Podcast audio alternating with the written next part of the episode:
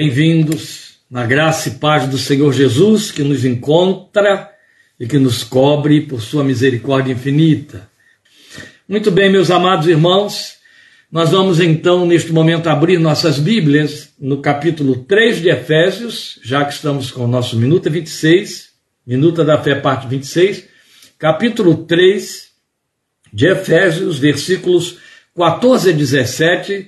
Eu vou dar sequência à leitura Lembrando que a segunda parte do versículo 17 dá início à segunda parte da oração do apóstolo. Hoje nós vamos ficar apenas com a primeira parte, para que o nosso minuto continue sendo minuto, não é? Então, indo aí ao texto, a partir do versículo 14. Por essa razão, ajoelho-me diante do Pai, do qual recebe o nome toda a família nos céus e na terra. Oro para que, com as suas gloriosas riquezas, ele os fortaleça no íntimo do seu ser com poder, por meio do seu espírito, para que Cristo habite no coração de vocês mediante a fé. Esta é a nossa leitura, nós vamos parar nesta primeira parte do versículo 17 porque a nossa abordagem será em cima desta primeira parte da oração do apóstolo. Ele vai dar sequência, você pode ver aí na segunda linha do versículo 17, é a, é a segunda parte da oração, e veremos semana que vem. Então, estamos dando sequência à nossa leitura nesse mesmo texto já foi abordado, mas a nossa análise gira agora em torno dos versículos 16 e essa primeira parte do 17, que vão nos apresentar esse primeiro argumento do teor da oração que o levou a se colocar de joelhos diante do Senhor, diante de Deus Pai, a favor dos seus conversos. Então vamos voltar a ela para que fique bem é, fixada em nossa mente. Oro para que, com as suas gloriosas riquezas, ele os fortaleça no íntimo do seu ser. Nas suas versões ou versões mais antigas, íntimo do seu ser foi traduzir, é, traduz na verdade, a palavra homem interior, no homem interior. Então, as nossas versões mais atuais, a que eu estou usando especialmente, traduzem homem, homem interior como íntimo do seu ser, ou lá no coração. Mas, na verdade, a linguagem mais apropriada seria homem interior. E é muito importante a gente abordar e entendendo este significado, porque ele está falando de uma natureza mais interna, que é você mesmo, mas aquela que ninguém vê. Nem você a conhece, mas a percebe. E os efeitos dela se fazem é, apresentar, se fazem ver à medida em que você reage na vida. Então a oração dele é que esse homem interior seja fortalecido com poder por meio do Espírito de Deus, por meio do seu Espírito, para que Cristo habite no coração de vocês mediante a fé. Então esta súplica, ela precisa ser muito bem compreendida, porque ela está fazendo uma abordagem de argumentos que parecem fora do lugar. Aliás, parecem totalmente fora do lugar. Especialmente depois de tudo que você já esteve vendo, que foi lido no capítulo 2. Ó. Começamos pelo fato dele fazer menção das gloriosas riquezas de Deus. Gloriosas riquezas de Deus, a quem ele ora. Isso nos remonta outra vez aqueles argumentos fortes, aquelas hipérboles de que ele veio se servindo, especialmente no capítulo 1, onde a palavra riqueza se repete, repete muito. É muito importante a gente se dar conta disso, perdoe uma afonia aqui, porque viradas intensas de tempo nesta outra parte do, do país, que é outro país, né? E afetam bem. Já vista Marília aí, missionária, lotada de gripe, coitada. Então vejam bem, é, o que nós percebemos é que ele usa de uma, de uma expressão redundante, riquezas, riquezas, riqueza, riqueza da graça, riqueza da glória, gloriosas riquezas. E Paulo não desperdiça palavras. Ele não usa palavras por hábito. Ele pontua. Se ele está falando de riqueza, e aí isso explica por que, que ele ora ao tratar delas com seus é, conversos, é justamente porque ele tem absoluta consciência de que se trata de um tesouro, que se trata de uma infinitude de coisas tão além do que nós estamos interessados em usufruir. Lembra quando eu falei aqui daqueles crentes apontados por um é, célebre homem de Deus dos Estados Unidos que querem só 3 dólares de Deus? Pois bem, Paulo está indo na contramão disso. Paulo está falando de uma vida espiritual que usufrui riquezas espirituais. Riquezas espirituais. Não esqueçamos que estamos trabalhando com uma carta profundamente doutrinária, onde o apóstolo, ao falar de bênçãos, ele as posiciona muito bem, ele as caracteriza, e ele diz: bênçãos espirituais nos lugares celestiais em Cristo Jesus. A igreja profanou a revelação, a igreja da nossa geração, a igreja no meio da qual nossos filhos estão vivendo e vão viver. Ela profanou a revelação porque ela entendeu e achou que teria de entender por uma questão de Adão, Adão se pronunciando e Satanás concorrendo junto, que bênçãos de Deus só podem ser computadas quando materializadas, quando elas têm a ver com o seu dia a dia, acréscimos temporais, quando elas te levam a ter, ter, ter. E a pobreza disso faz esse contraste chocante com a riqueza de que o apóstolo está falando aqui nesta carta. Então, ele está falando de riquezas que Deus tem para nós, da qual não nos apercebemos. Por isso que ele ora para que os seus leitores, os seus conversos, não fiquem na superfície, não se satisfaçam com o ramirrão, não se satisfaçam com uma espiritualidade que lhes dá segurança espiritual, como se pagassem um seguro espiritual. Não, a profundidade. Somos exortados, meus amados irmãos, não esqueçam nunca, somos exortados a crescer, crescer, crescer na graça, crescer no conhecimento de nosso Senhor e Salvador Jesus Cristo. Então ele volta à pauta, falando sobre essas riquezas, riquezas da gloriosa herança dele nos santos, como ele disse lá em 1,18, não é? E a ideia da riqueza emerge ou continua o sentido de um sete, um sete, tudo isso já vimos, onde ele fala das riquezas da graça de Deus que ele derramou abundantemente sobre nós. Você percebe que são expressões vastas, são expressões que falam mesmo de abundância, são hiperbólicas. Então é a este fundo da riqueza da graça de Deus que ele recorre para pedir. Preste atenção, ele está tão certo de que o que Deus tem para mim e para você é tão além e tão além do que nós podemos perceber na simples leitura do texto bíblico, que ele apela para que Deus tire de dentro desta riqueza a resposta para a sua oração. Então ele está ciente de que o que vai pedir que Deus faça é algo extraordinário e por isso mesmo só podendo ser feito por ele, pelo próprio Deus, tão intenso que depende dessa riqueza da graça para ser possível e realizável. Ora, diante de tamanha solenidade, tamanho preparo do ambiente, cabe uma pergunta: temos condições de nos apercebermos e de experimentarmos o fruto, ou usufruto do objeto dessa oração que ele está fazendo? De fato, nós crentes de, do, do século 21, nós crentes pós-reforma, nós crentes de um liberalismo indecoroso, que graça na igreja. Temos interesse nestas coisas ricas e profundas de que ele vai falar? E a outra pergunta paralela a essa, que é uma repetição do que eu estive dizendo até agora, é: estamos insatisfeitos? Estamos conscientes de que estamos pobres na fé? De que a nossa pobreza e o que, de que a nossa espiritualidade e o que recebemos como fruto da fé que confessamos é pobre? Há mais? Queremos o que há mais? Queremos esse mais? Agora preste atenção num detalhe que foi pontuado pelos comentaristas do texto. E de igual forma me chama a atenção e acho muito importante compartilhar com vocês.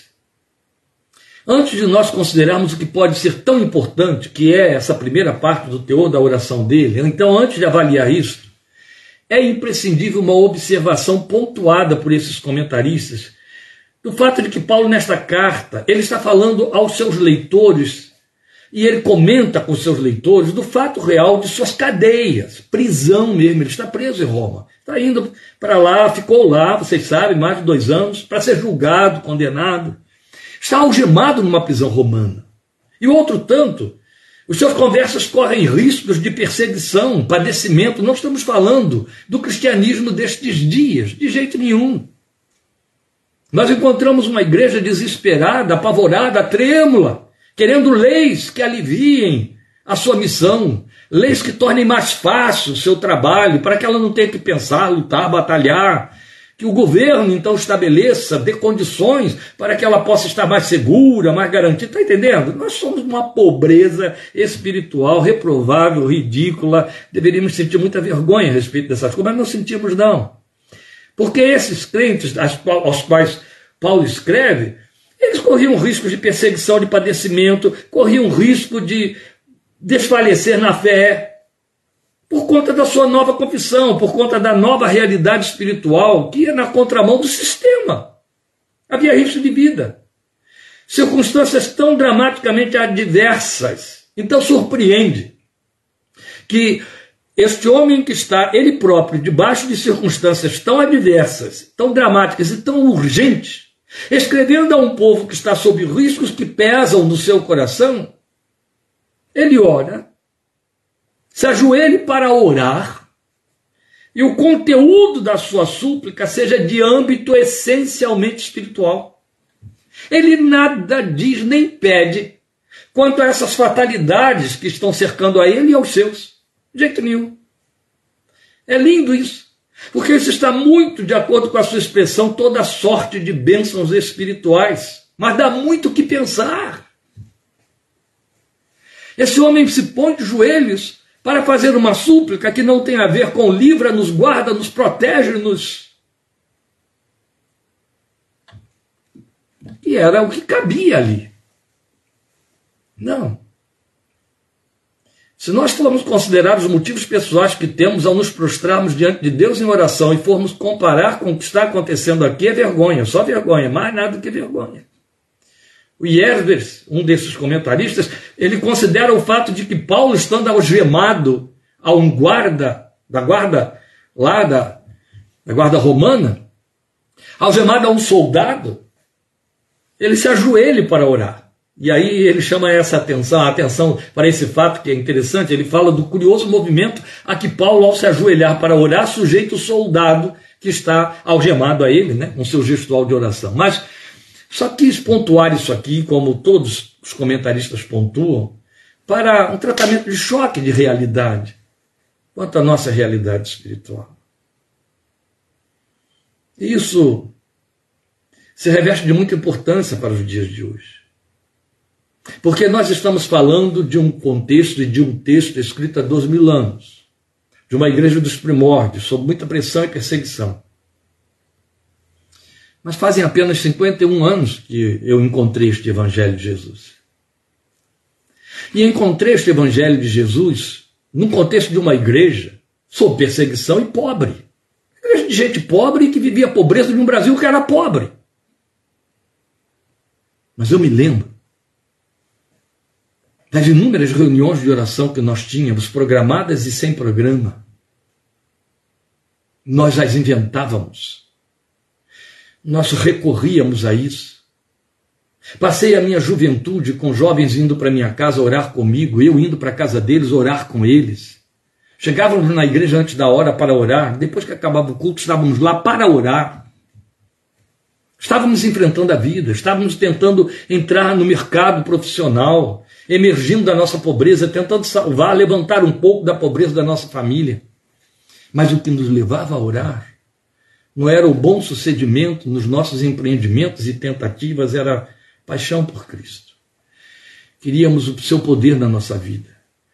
Queríamos conhecê-lo mais, queríamos sentir a sua presença. Essa busca era de uma sede tão intensa, apaixonante, marcantemente saudosa. Vamos ver então por que se reveste de tamanha solenidade a súplica do apóstolo ela tem continuação nessa segunda etapa, nos versículos 18 e 19 desse capítulo 3. Mas por hora, vamos ficar com essa primeira etapa, que é preparatória para o restante da súplica que veremos semana que vem. Então vamos a essa primeira etapa aí. Veja, a fraseologia da oração, num primeiro momento, como eu já tinha dito, ela não parece fazer sentido. Nós sabemos que ele está orando por crentes, por vidas convertidas, é quem ele próprio reconhece como santos do Senhor. Lembram? Foi isso que lemos o tempo todo. Não é só santos do Senhor que foram aproximados, estavam longe, agora foram feitos um novo povo de Deus, vidas nos quais o Espírito Santo habita. Ele, ele cita isso tudo no primeiro capítulo. E depois vai para o segundo capítulo fazendo reforço de tudo isso. Vocês estavam mortos, agora estão vivos, né? e vai por aí afora. Logo então, como cabe, onde entra a expressão para que Cristo habite no coração de vocês mediante a fé? Meus amados, é isso que ele está pedindo nessa oração de joelhos. Eu estou orando, meus irmãos, é isso que está dizendo aqui no versículo 17. Eu estou orando de joelhos, eu me ponho de joelhos diante do, do Pai, para que Cristo habite no coração de vocês mediante a fé. Bem, essa expressão inteira ainda é precedida por outra que, tanto quanto esta, fica fora de sentido também, aparentemente. Que ele os fortaleça no íntimo do seu ser com poder por meio do seu espírito. E este é o ponto de partida também parece fora de lugar. Por quê? Porque o Espírito já habita o coração desses crentes, do contrário, eles não seriam crentes. Vale lembrar o que ele disse em 1,13: Vocês foram selados com o Santo Espírito da promessa. Vale lembrar o que vale para todos os crentes de todas as épocas e em todos os lugares, que está em Romanos 8, versículo 9, a segunda parte. Se alguém não tem o Espírito de Cristo, esse tal não é dele. Vale lembrar, e aí temos uma infinidade de argumentos no Novo Testamento, mas vale lembrar que nada acontece no mundo espiritual, na vida de homens e mulheres, seres carnais, sem que haja, sem um operar e um agir do Espírito de Deus. É ele que nos convence, tudo bem, ele faz um trabalho de fora para dentro, como querem alguns, mas nunca você vai se tornar cristão. Você nunca vai nascer de novo se ele não te gerar de novo. Você nunca será filho de Deus se ele não habitar dentro de você como o espírito do filho. É teologia clássica, é revelação e doutrina inegociável, irrespondível. Capítulo 8 de Romanos, o capítulo do Espírito, como querem tantos, Paulo deixa muito claro ali que esse Espírito que testifica dentro de você que você é filho de Deus, é Ele mesmo que foi posto por Deus dentro de você. Daí foste selados com o Santo Espírito da promessa de 1,13. Esse Espírito foi posto dentro de você e está escrito de forma clássica em Romanos 8, em Gálatas 4. Porque vocês creram, Deus enviou para o interior de vocês o Espírito do seu Filho que clama Abba. Sem esse Espírito em você, você não é crente, não será crente, não se sustenta, não crê, não lê Bíblia, não entende nada das coisas celestiais, deseja, não as quer, quer, quer pecado, vida de mundo. Rebeldia contra Deus, desobediência, vida suja, quanto pior, melhor. Então veja, parece fora de sentido que ele os fortaleça no íntimo do seu ser com poder por meio do seu espírito. Ora, esse espírito já habita no interior do crente, não é verdade? Paulo sabe o que está pedindo. Ele entende que ter a habitação de Cristo no homem interior, que é o significado de íntimo do ser, é uma experiência extraordinariamente incomum e desafiadora. Ele sabe disso. Ele sabe. Tanto quanto a possibilidade que temos de apagar o espírito, a respeito da qual ele nos advertiu em Efésios 4:30. Ele diz isso para nós, veremos isso no tempo certo. Existe essa possibilidade de apagarmos o Espírito dentro de nós por descuidos, por pecados, por endurecimento do coração, por viver uma vida fora do lugar, apaixonados pelo mundo, depois de termos chegado e tocado nas coisas celestiais, vamos lembrar de Hebreus capítulo 6. Mas o que ele está dizendo aqui é que existe a possibilidade de viver uma vida cristocêntrica, e este é o alvo supremo do Evangelho. Isso requer poder do Espírito de Deus dentro do nosso ser. Você já deve ter se dado conta de que eu estou trabalhando com argumentos profundos deste servo de Deus, tão profundos que o motivo deles o levou, o, o, levou a orar de joelhos. Acabei de dizer que viver uma vida cristocêntrica é um tremendo desafio, requer poder do Espírito de Deus dentro de nós. Porque, meus queridos, é muito fácil postular ser crente. Ainda há poucos dias um pastor me falou, a, a, a, partir do seu ponto de observação, um pastor jovem, eu concordo com ele em gênero, número e grau. Ele disse: é fácil ser crente, difícil é ser justo. Só que a Bíblia não faz distinção, e nem ele estava fazendo, viu? Quando ele me disse isso. Distinção entre ser cristão e ser justo. Se você é cristão, você é justo. Se você é justo, você é cristão. Não pode haver uma ou outra coisa. Agora, é possível ser crente e não ser justo, logo ser crente e não ser cristão. É fácil isso. É fácil. Ser crente em ideologias, ser crente por simpatia ao evangelho ou à fé protestante, é fácil. Ser crente por conta de maneirismos culticos, criar hábitos, adquirir formas, as liturgias, o evangeliquez, isso tudo é muito fácil. Mas o evangelho não tem esse propósito. O evangelho não entrou na nossa vida para nos dar um título, para nos dar um adjetivo, para nos trazer uma agregação religiosa. Não. Ele entrou para nos tornar neste século, nesta geração, cristocêntricos. O que significa isso? Eu estou chamando de alvo supremo do Evangelho e é. Mas isso requer poder do Espírito de Deus dentro do nosso ser. E era esta a preocupação de Paulo. Paulo vem falando no capítulo 1, no capítulo 2, de tudo que Deus fez. Agora ele está suplicando a Deus que intensifique o que fez, interiorizando dentro de nós. E a partir do capítulo 4, ele vai começar a trabalhar comigo e com você sobre a resposta que vamos dar a isso que Deus está fazendo. 4, 5 e 6. Olha que coisa bonita essa distribuição da carta. Do capítulo 1, ele fala do plano de Deus. No capítulo 2, ele mostra como Deus nos vê e como operou esse plano. No capítulo 3, o apóstolo já entra pedindo que Deus faça com que os nossos olhos se abram e estas coisas todas comecem a serem operadas em nós. Depois ele vai trabalhar nos capítulos 4, 5 e 6 conosco, falando da resposta que temos de dar a estas coisas. É muito fácil criar uma dicotomia religiosa e sair feliz da vida sem entendendo acertadinho com Deus, filho da graça. É muito fácil.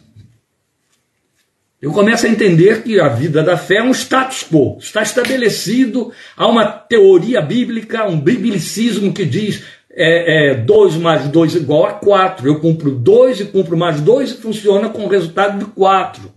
Como se houvesse um cartesianismo na fé cristã. Não, existe responsabilidade, resposta, que a Bíblia chama de obediência.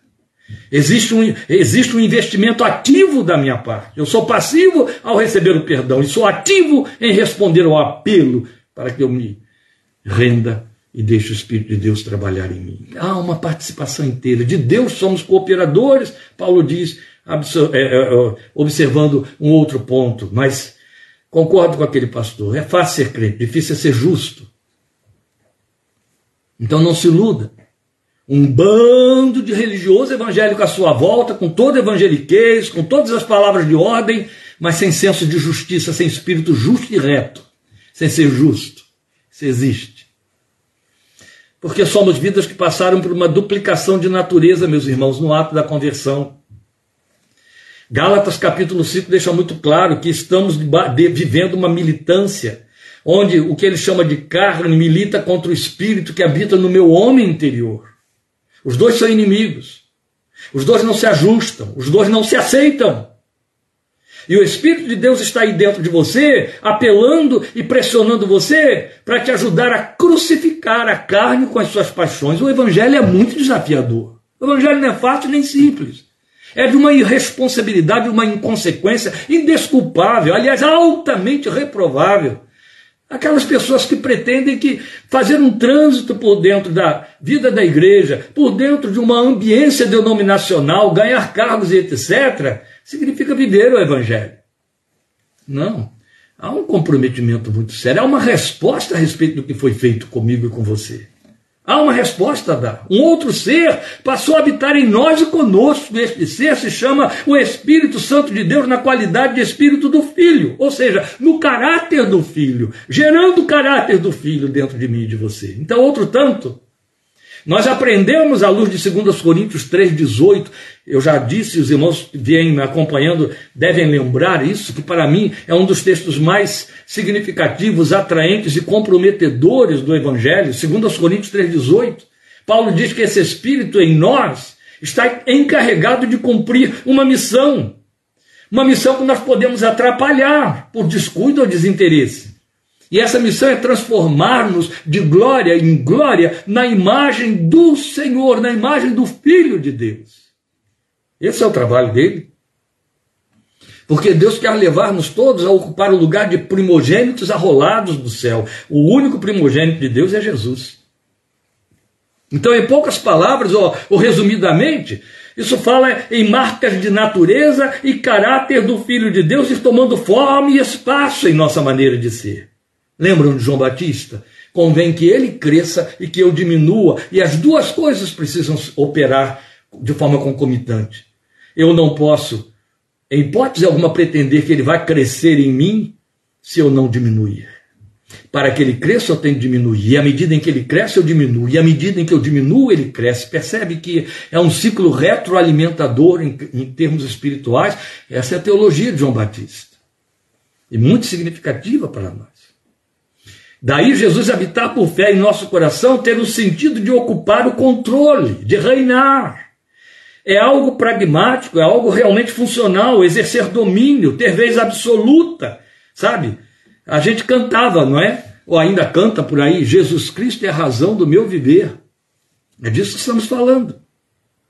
E por habitar, entenda que significa controlar, preencher, exercer influência, ganhar o espaço.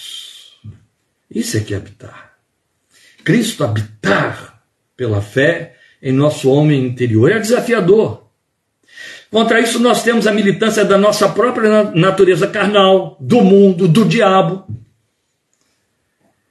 E por mundo, nós podemos incluir amigos, parentes, ambientes de, de, deste século tenebroso, outros crentes, crentes e não justos, não é? Isso é muito sério. Paulo sabia de tudo isso. Paulo sabia que isso tudo produzia desânimo, abatimento, essas tentações e até desistência, queda. Então, viver Jesus, e ele dá exemplo clássico disso quando ele fala de suas aspirações e de sua experiência. Para mim, o viver é Cristo, lembram? Ou outro mais, mais intenso ainda: vivo não mais eu, mas Cristo vive em mim, e a vida que vivo agora no corpo, vivo-a pela fé no Filho de Deus, que me amou e a si mesmo se entregou por mim. Cometemos um erro indesculpável quando nós lemos essas máximas e entendemos assim a experiência de Paulo. Eu me lembro de uma mulher dizer para mim, como eu ouvi um homem na cidade de Campinas há vinte e tantos anos atrás, de igual maneira dizer em outras palavras, mas eu sou o que sou. Eu não fui chamado para ser um Paulo, um Moisés, um Pedro e etc. Eu lembro de ter dito para essa mulher, imediatamente depois dela dizer isso, que pena. Que pena. Estamos lendo um texto em que Paulo fala de riquezas da glória, riquezas da graça. O que, que aquela mulher e aquele homem estavam me dizendo? Eu quero ser pobre espiritualmente, eu estou satisfeito, porque eu não quero um comprometimento maior. Ou melhor, eu quero que ele esteja aqui me amparando, dando uma proteção. Eu não quero que ele mude nada dentro de mim. Tá bom como tá. Não quero compromissos maiores. O evangelho não vai por aí. Não vai. Leia seu evangelho em casa com calma e atentamente. Eu até desafio você a fazer isso. Faça isso um exercício de meditação. Procure ver os personagens nos evangelhos, narrados nos evangelhos, que esbarraram com Jesus, ou que esbarraram com aqueles que o representavam. Aí já, você já teria de entrar no livro de Atos que é o quinto evangelho. Vá observando o que acontece com aquela gente, o tipo de pessoas que eram, como chegaram e como saíram dali depois, depois que se encontraram com o Filho de Deus. Não eram mais os mesmos, ou desistiam como aquele jovem rico, ou abandonavam tudo, ou voltavam transformados, ou não queriam mais nem voltar para a sua casa. Jesus é que tinha que chegar para eles e dizer: vai, vai lá, se apresenta ao sacerdote, se apresente aos seus, vá para a sua casa. Tudo mudava. Tudo mudava. Não sabemos em que momento, de que maneira foi que aquela mulher chamada mulher pecadora, olha que nome, teve um encontro com Jesus e se transformou de tal maneira que, quando soube que ele estava na casa do fariseu lá, fazendo banquete, já entrou chorando e foi adorá-lo, molhando seus pés com suas lágrimas, enxugando com seus cabelos, derramando um unguento sobre a sua cabeça, beijando seus pés, gratidão, gratidão, a ponto de Jesus dizer para o homem: seus muitos pecados foram perdoados, mulher, vai e não peques mais. Eram transformados. A mulher samaritana esqueceu até o cântaro, que foi a razão pela qual ela foi até a fonte. Ela foi lá buscar água, ficou lá cântaro, água, ficou tudo depois daquele diálogo com Jesus, e foi entrando por dentro da cidade, levando de volta a mesma sede que a levou até ali, agora sede física, porque a espiritual já estava água viva transbordando dentro dela. Não pode ser igual, não é para ser igual. Estamos falando de quedas, fraquezas, elas pertencem a nós, está escrito, a Bíblia mostra: se alguém pecar, temos um advogado para com o Pai. Ninguém sai perfeito de um encontro com Jesus, sai transformado. Sai com nova disposição, novo propósito de vida. Tudo muda. E tão mais trágico é quando você pensa que alguns se encaixam literalmente no lamento de Paulo aos crentes de Gálatas, da Galácia, quando ele diz: Quantos que corriam bem e agora estão longe, como diz o hino. Vocês corriam bem. Quem os seduziu para que vocês partissem para a carne. Isso se torna um desafio gigantesco. Significa encarar a realidade da vida fazendo a diferença que o próprio Senhor Jesus fez no ambiente da geração em que ele encarnou. Até dentro da sua casa, com seus familiares, sua própria família não o identificava mais. Então isso lhe custou perseguição, incompreensão e até abandono, não é? E viver esse evangelho nessa intensidade também traz esses resultados. Mas é glorioso, é glorioso, é glorioso, é glorioso. Aplauso de anjos e do próprio Deus. Então, o que Paulo está dizendo é que é preciso o poder do Espírito de Deus no homem interior que nos capacite a tanto. Não basta conhecimento bíblico. Não bastam práticas litúrgicas do tipo viver Jesus no momento de culto. Não, não, não, não, não. Não basta maturidade, tempo de caminhada cristã. Se o fato de ser velho na fé fizesse alguém ficar cristocêntrico, oh maravilha! Quem não ia querer embranquecer os cabelos na fé cristã ou ficar esperando, quando eu ficar velho, então vai ficar tudo no lugar? Hum, hum. Pelo contrário. Se caminhamos na fé, o mundo caminha junto, outro tanto. É necessário poder, é necessário dinamis, é a palavra que ele usa aqui, uma energia interior, um poder dinâmico e faça as coisas acontecerem. Você deve conhecer, não sei se conhece, né? Quando a gente fica muito velho, tem que ter cuidado com as memórias, porque você pode estar falando de coisas que estão tão fora da realidade, já, já caíram na inexistência há tantas gerações, que as pessoas têm que ir para magazines, catálogos para conseguir vê-las.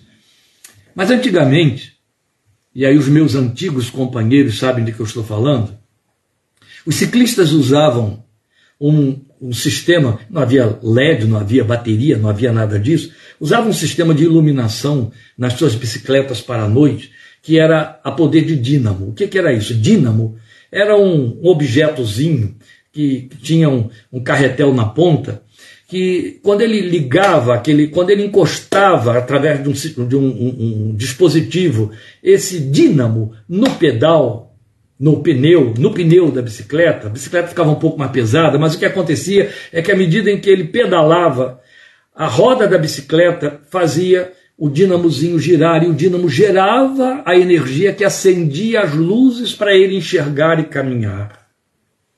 Por que, que esse aparelhinho se chamava dínamo?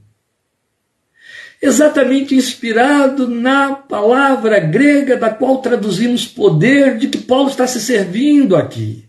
O Espírito é o dínamo. À medida em que eu vou dando lugar a ele, ele vai me potencializando mais, as luzes vão se acendendo mais, vai havendo atrito, fica mais pesada a corrida, a pedalada. Se você pedala de dia aquela bicicleta sem o dínamo, afasta o dínamo do pneu, ah, as rodas estão leves, livres, correm. Quando você aperta o dínamo porque é noite e ele encosta na, na roda, ele faz uma fricção, a roda fica mais pesada, você tem que exercer mais força no pedal para que ela rode e você precisa disso para justamente o dínamo jogar energia que acenda os faróis da bicicleta. Essa analogia é perfeita para mostrar isso de que ele está falando aqui a meu respeito, a seu respeito, na sua oração de joelhos. Que haja dínamo, meu Deus, dínamo dentro deles. À medida em que eles vão caminhando, o teu espírito vai ficando mais leve, mais livre, vai ocupando mais espaço, vai trazendo mais luz para fora. Mais luz, luz da tua glória, luz da tua glória. Aleluia.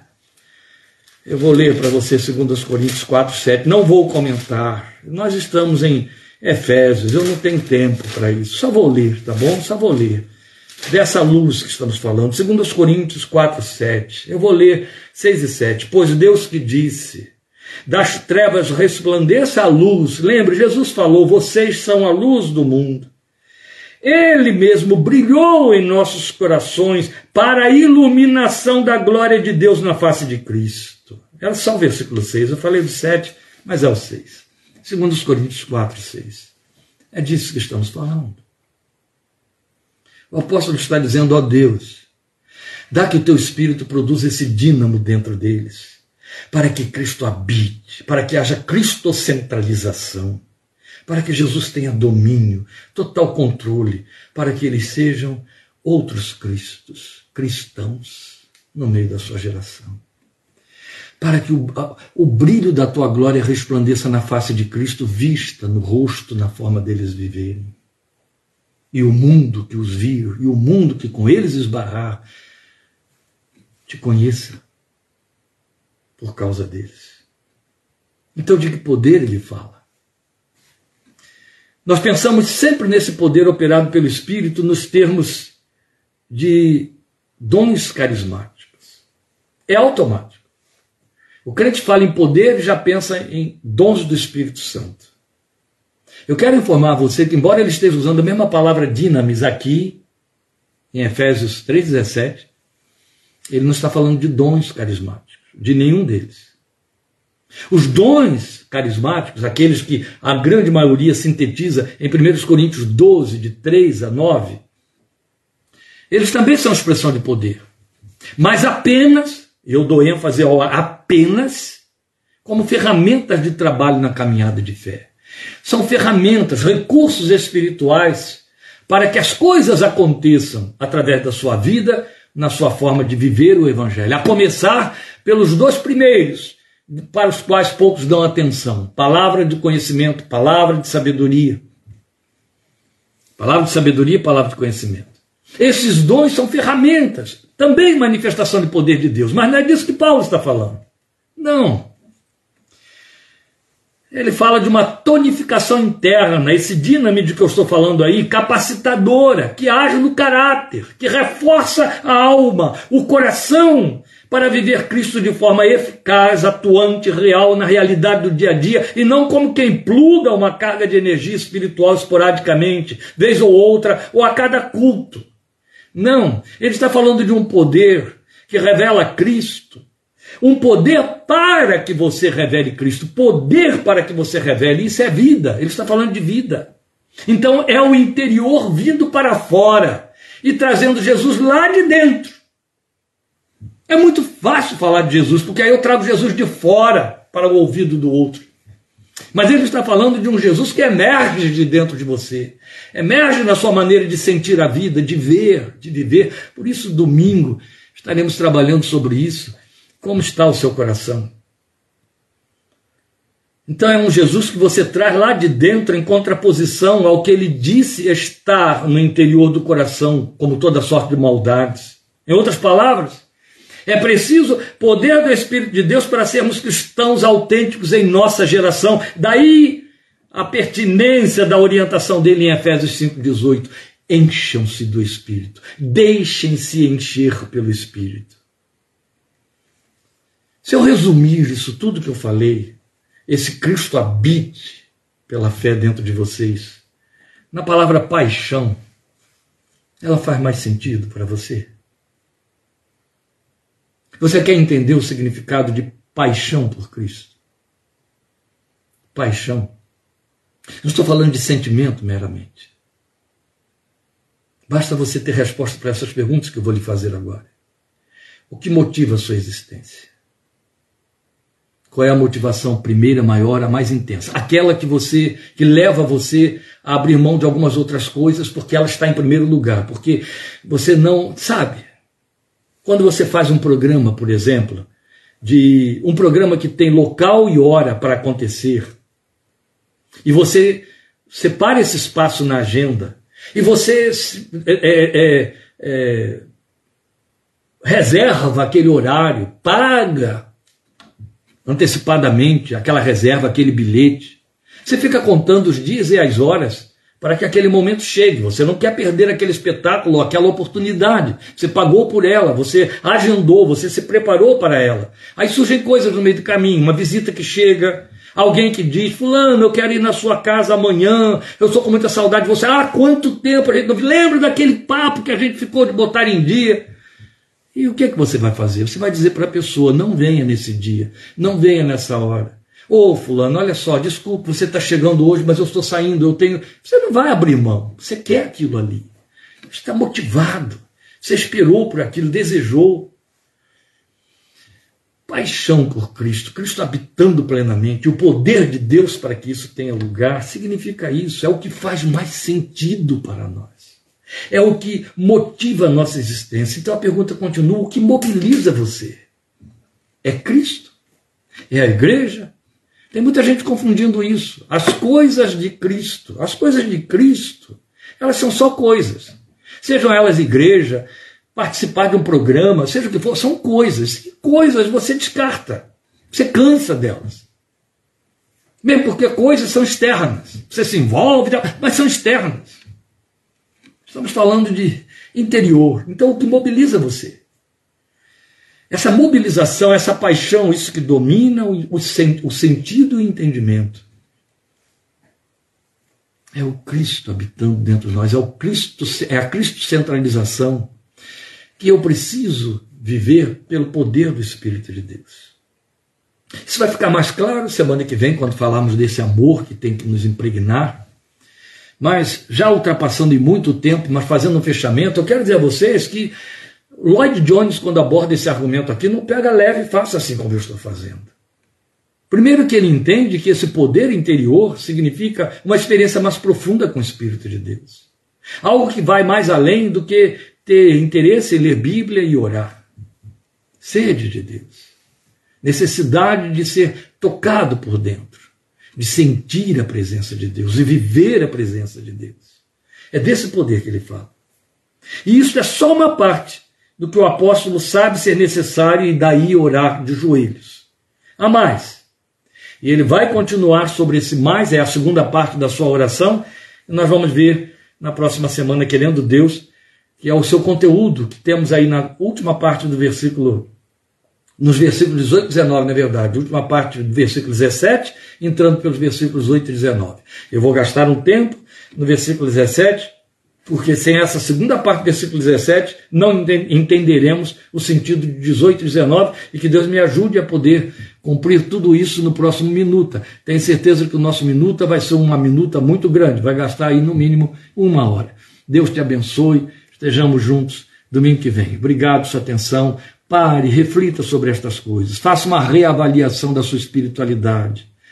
Como o seu coração está diante destas experiências? A oração de Paulo tem a ver com você. Ah, esse mesmo desejo. Você quer fazer dessa oração a sua oração. Senhor, reveste-me de poder pelo teu Espírito aqui dentro, para que Cristo habite, para que haja lugar para Cristo. Eu preciso do teu Espírito, do contrário, é o meu que vai estar reinando e não vai haver lugar para Cristo. Ele e menos de nós. Amém? Até lá. Deus te abençoe, fortaleça. Um grande abraço. Muito obrigado pelo seu carinho. Amém.